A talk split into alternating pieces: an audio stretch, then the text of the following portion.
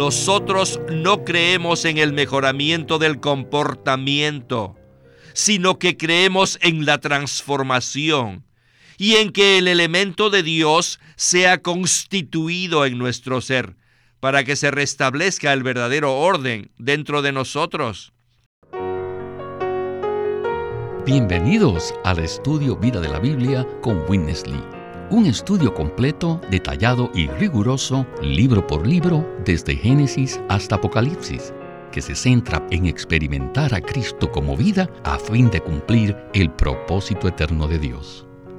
Pueden escuchar gratuitamente todos los programas radiales del Estudio Vida o leer en línea los libros del Estudio Vida en nuestra página de internet radiolsm.com. Una vez más, radiolsm.com. En esta ocasión, en el estudio vida del libro de Segunda de Pedro, vamos a continuar explorando el tema del juicio de Dios sobre los falsos maestros que aparece en el capítulo 2 de esta epístola. El primer capítulo de Segunda de Pedro es uno de los más profundos en el Nuevo Testamento está lleno de palabras sólidas y nutritivas que transmiten el pensamiento central de la enseñanza del Nuevo Testamento. En este capítulo, Pedro toca tanto el tema de la vida como de la verdad, al hablar de la fe preciosa que nos ha sido asignada. También nos conduce a la palabra profética más segura, que está en las Escrituras. Luego, en el capítulo 2, hace un giro completo hacia el juicio gubernamental de Dios, el cual es el tema principal de su primera epístola. El justo juicio de Dios que Pedro describe detalladamente no es algo impreciso ni general, sino que está enfocado en los falsos maestros que se habían infiltrado en la iglesia y estaban apartando a los creyentes de todas las cosas mencionadas por Pedro en el capítulo 1. Por lo tanto, hoy continuamos con el tema el gobierno divino, parte 2, y en esta ocasión hemos invitado a Eric Romero para que nos ayude a desarrollar este tema tan crucial. Bienvenido, Eric. Gracias por invitarme, Víctor.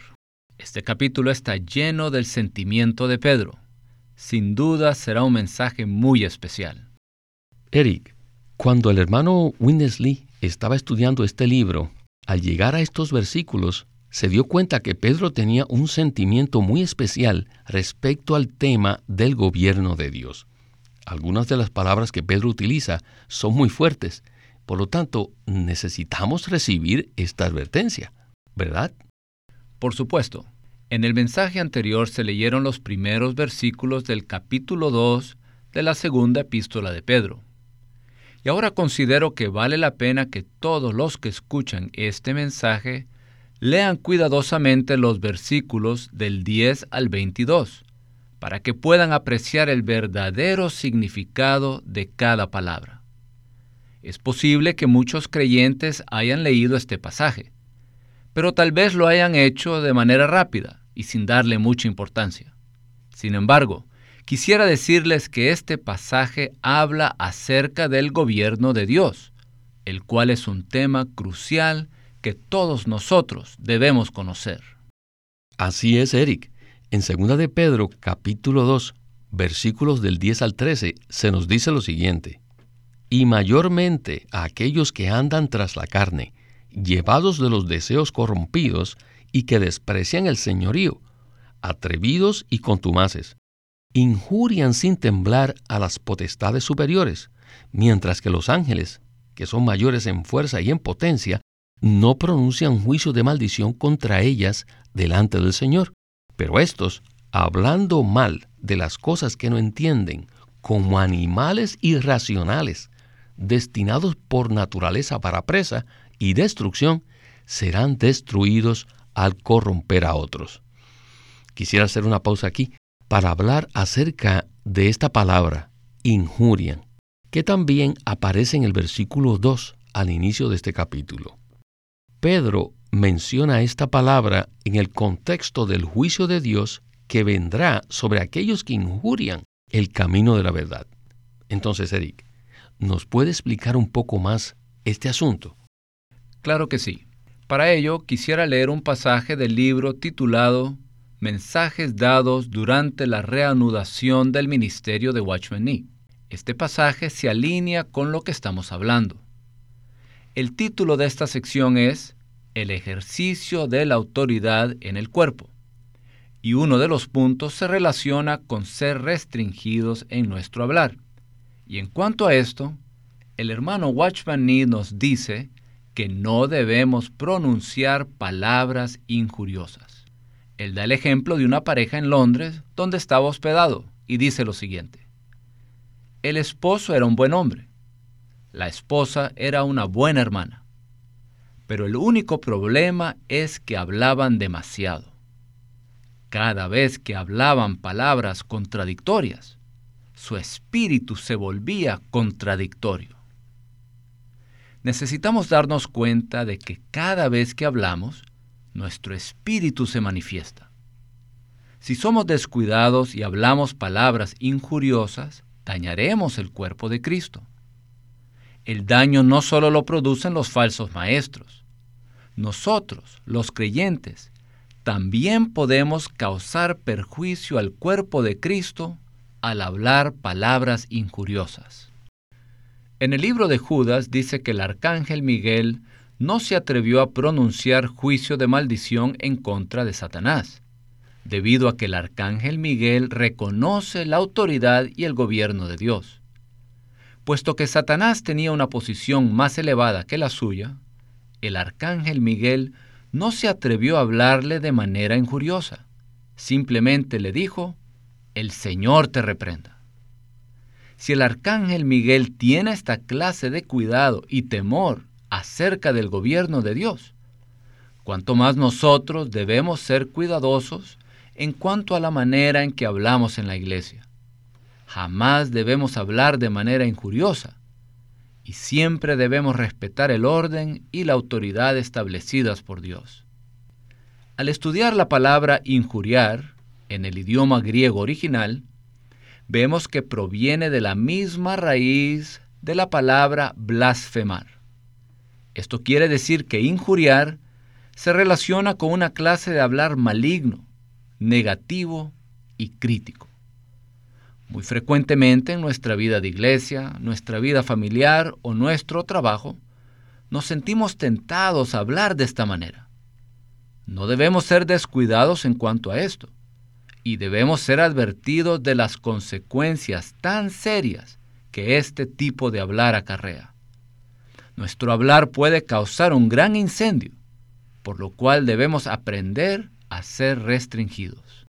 Gracias, Eric. Bueno, como dijimos al inicio, estos versículos del capítulo 2 están cargados del sentimiento de Pedro respecto al gobierno de Dios. Pedro primero habla de todas aquellas cosas que pertenecen a la vida y a la piedad, y luego, en el capítulo 2, da un gran giro para hablar acerca de los falsos maestros que habían introducido sus enseñanzas divergentes en la iglesia apartando a los creyentes de las experiencias más profundas de Cristo. Esta es la razón por la que Pedro en su ministerio pelea a favor de la economía de Dios al final de su vida. Los falsos maestros estaban hablando injuriosamente acerca del camino de la verdad y Pedro advierte acerca de las consecuencias de hacer eso. En esto consistía la apostasía o la degradación que había invadido a la iglesia. Entonces, no solo Pedro escribe acerca de esto, sino también Pablo lo hace en el libro de Segunda de Timoteo. También en Segunda de Juan, versículos 9 al 11.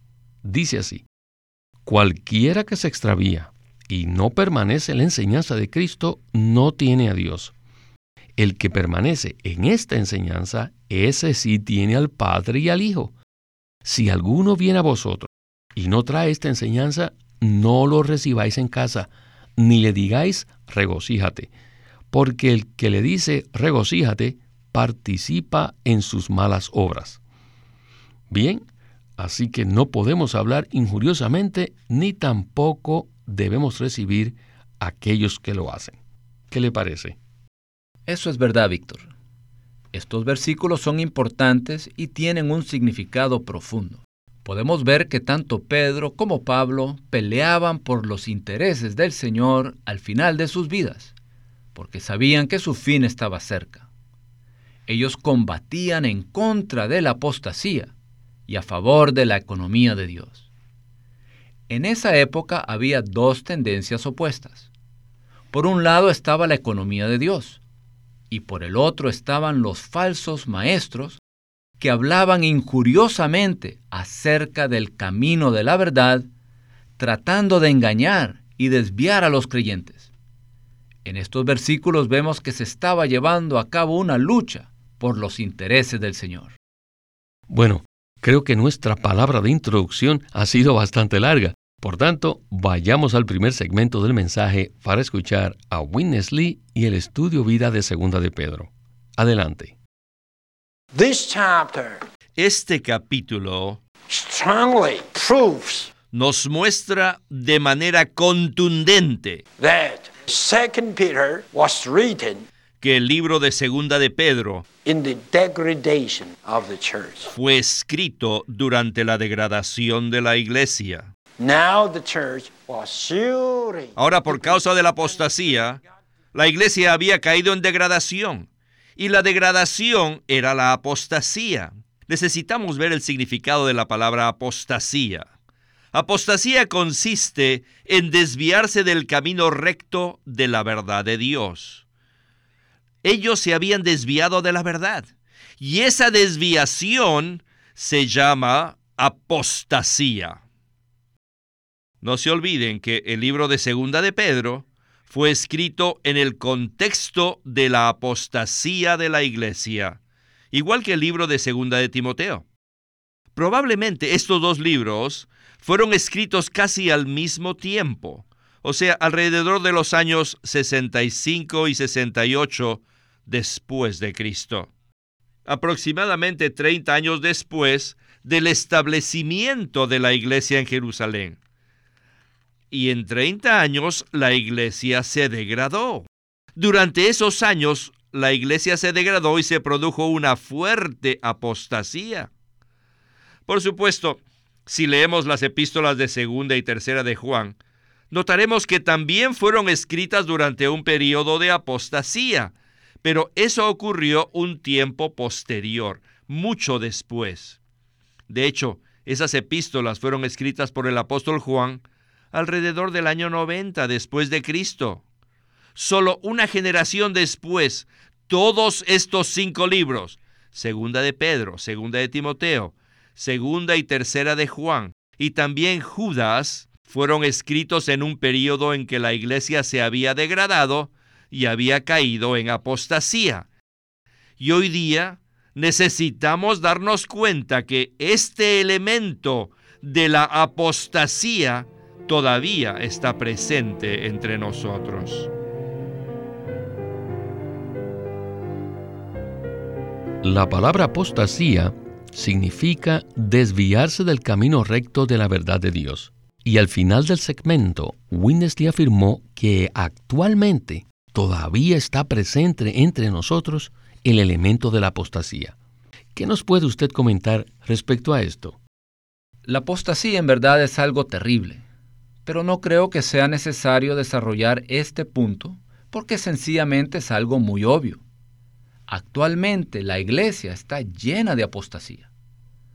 No es necesario escuchar muchos programas de radio o ver mucha televisión para darnos cuenta de que la iglesia está dividida, se ha corrompido, está degradada y es un testimonio vergonzoso ante las personas del mundo. Esto es la consecuencia del daño causado por tantos y tantos años de apostasía. Así es, Eric. Usted mencionó algo muy crucial respecto a la vergüenza que debemos sentir como creyentes por causa de nuestro testimonio delante del mundo incrédulo. Hay muchas cosas que han corrompido y dañado el testimonio de la Iglesia. Esta condición ha estado presente desde hace mucho tiempo en diferentes grados y necesita ser recobrada. Nosotros usamos con mucha frecuencia la palabra recobro e inclusive tenemos la Biblia versión recobro. Y lo que nosotros queremos decir al usar la palabra recobro es que se necesita recobrar la verdad y la realidad de la iglesia como el testimonio de Dios. ¿Qué nos puede usted comentar al respecto, Eric?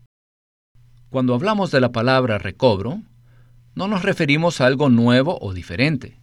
Lo que queremos decir es que la verdad en el Nuevo Testamento, que les fue revelada a los apóstoles mediante el Espíritu Santo, se fue perdiendo a través de los siglos. Por tanto, esa verdad necesita ser recobrada. Después de asistir al estudio vida de la Biblia con el hermano Lee durante 14 años, y después de estudiar libro por libro en el Antiguo y el Nuevo Testamento, a veces llegué a sentir como que no había leído la Biblia anteriormente, porque jamás había visto tantas riquezas en las escrituras. A medida que pasaba año tras año por el estudio vida de la Biblia, sentí que estaba siendo recobrado en cuanto a la revelación y al contenido de la palabra. Inclusive podemos testificar que en Living Stream Ministry hemos recibido cartas de muchos creyentes que han estado escuchando los mensajes del estudio vida y dicen que a pesar de haber leído la Biblia durante muchos años, jamás habían llegado a verla, como ahora la ven a través del estudio vida. ¿Por qué sucede esto? Porque Satanás ha sido muy exitoso en esconder las verdades que originalmente fueron impartidas por los escritores del Nuevo Testamento y por su misericordia, el Señor usó tanto a Watchman Nee como a Witness Lee para llevar a cabo una labor de recobrar la verdad. Y nosotros nos referimos a esta acción como el recobro del Señor. Esta no es la obra de ningún hombre, sino que es el recobro que el Señor ha efectuado a lo largo de los siglos y que se inició a partir del momento en que se comenzaron a perder las verdades. Gracias, Eric, por aclararnos el significado de la palabra recobro. Eso está ligado al próximo segmento, ya que Winnesley habla acerca del recobro del Señor. El recobro del Señor no se inició con Watchman Nee o con Winnesley, ni siquiera se inició con Martín Lutero. Puesto que todas las verdades se perdieron a través de los siglos, el Señor tuvo que recobrar una por una para su pueblo. En 2 de Pedro 1.12 dice, por esto siempre estaré recordándoos estas cosas, aunque vosotros las sepáis y estéis confirmados en la verdad presente. Regresemos con Winnesley. En la época de Martín Lutero, fue necesario pelear por la verdad de la justificación por fe. Y no hay duda que valió la pena que Martín Lutero peleara esa batalla. Y hoy en día nosotros también necesitamos pelear por las verdades más profundas. Nosotros creemos que la palabra de la Biblia fue inspirada por Dios y afirmamos que literalmente toda la escritura es dada por el aliento de Dios, basados en 2 de Timoteo 3:16. Nosotros creemos y creemos que el Señor Jesús es el Hijo de Dios. Y creemos en su encarnación. Y creemos en su muerte. No una clase de martirio, sino una muerte todo inclusiva, donde Él terminó con la vieja creación, la cual nos incluye a nosotros, a usted y a mí. Y terminó con nuestra carne. Y terminó con nuestra naturaleza caída. Nosotros creemos plenamente en la resurrección del Señor y en la ascensión del Señor. Y también creemos que el Señor ahora se encuentra en el trono en el cielo y que además se encuentra en nuestro espíritu como el espíritu vivificante.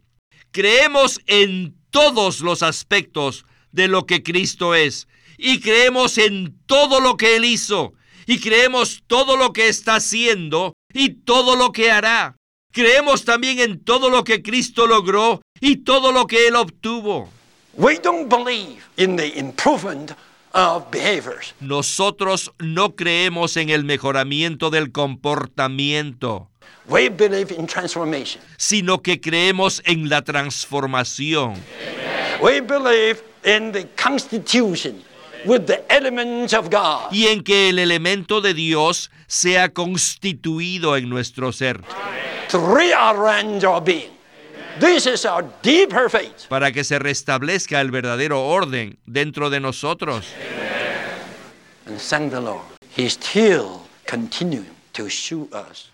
Damos gracias al Señor porque Él ha continuado mostrándonos más de sus verdades.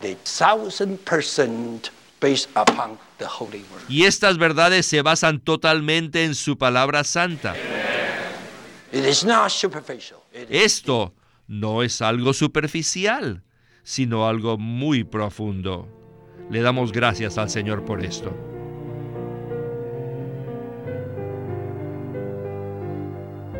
Alabado sea el Señor. Eric, este ha sido un segmento muy corto, pero con mucho contenido. No recuerdo haber escuchado una palabra tan condensada en el ministerio de Windesley, donde se enumere punto por punto los elementos claves de la fe. El recobro del Señor no se inició ni terminó con Martín Lutero. Si los falsos maestros atacaron la revelación de la justificación por la fe, ¿cuánto más no se opondrán al resto de las verdades profundas que el Señor ha ido recobrando a través de los siglos. ¿Verdad, Eric? Así es, Víctor. Seguramente surgirán más injurias y más ataques, pues el Señor Jesús tiene más verdad y más luz que revelarnos. Me gustó cuando Witness Lee dijo que creemos en las verdades más profundas y que no creemos en el mejoramiento del comportamiento, sino en la transformación. La mayoría de los creyentes se encuentran estancados en la esfera del mejoramiento del comportamiento y se preguntan cómo pueden ser mejores y qué pueden hacer para mejorarse. Watchman Nee escribió un libro que se titula La vida cristiana normal, que es muy conocido entre los creyentes buscadores. La vida cristiana normal consiste en que Cristo nos transforme y nos renueve metabólicamente desde nuestro interior. No es cuestión de que tratemos de cambiar nuestro comportamiento.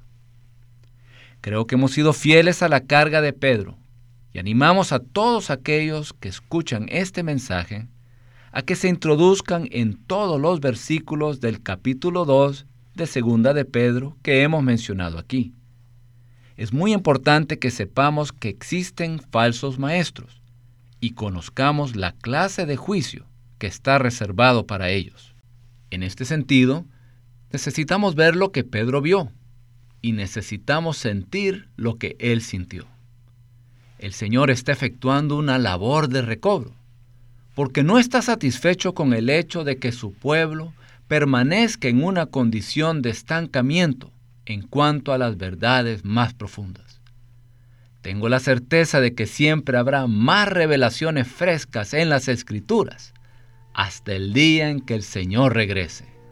Y no puedo más que decir amén, amén por esta palabra. Alabado sea el nombre del Señor. Bueno, Eric, muchísimas gracias por acompañarnos en el estudio Vida de la Biblia con Winnesley y esperamos que pueda regresar pronto. Ha sido un privilegio estar de regreso en el programa. Este es Víctor Molina haciendo la voz de Chris Wilde, Eric Romero la de Matt Miller y Walter Ortiz la de Winnesley.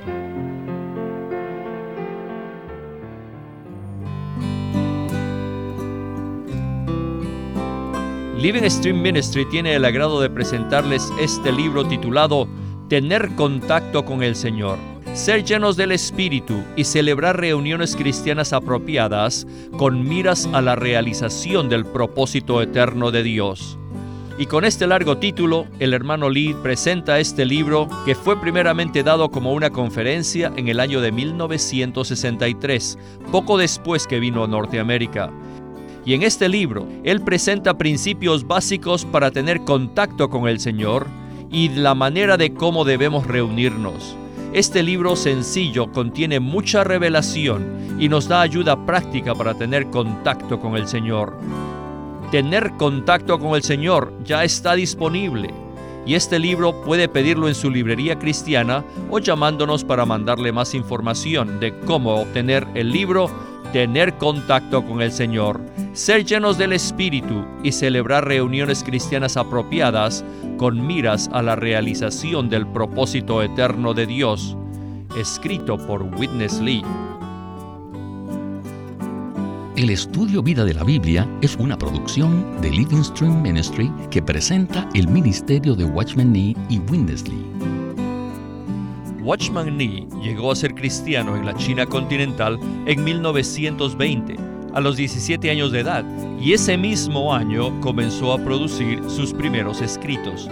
En casi 30 años de ministerio se demostró claramente que él era un don especial que el Señor dio a su cuerpo con el fin de adelantar su obra en esta era. En 1952 fue encarcelado por su fe en Cristo y permaneció en la prisión hasta su muerte en 1972. Sus palabras, sus escritos, continúan siendo una rica fuente de revelación y provisión espiritual para el pueblo cristiano de todo el mundo. Witness Lee nació en 1905 y fue criado en una familia cristiana. A la edad de 19 años fue completamente capturado para Cristo, a quien se entregó incondicionalmente para predicar el Evangelio el resto de su vida. En 1962, el hermano Lee recibió la carga de ir al occidente y fue y se estableció en California, él nos ha dejado una presentación prolífica de la verdad en la Biblia y su obra principal, el estudio vida de la Biblia, tiene más de 25.000 páginas de comentarios de todos los libros de la Biblia, desde el punto de vista del disfrute de Dios que los creyentes deben tener y de la experiencia de la vida divina en Cristo por medio del Espíritu Santo. Queremos animarlos a que visiten nuestra página de internet libroslsm.com.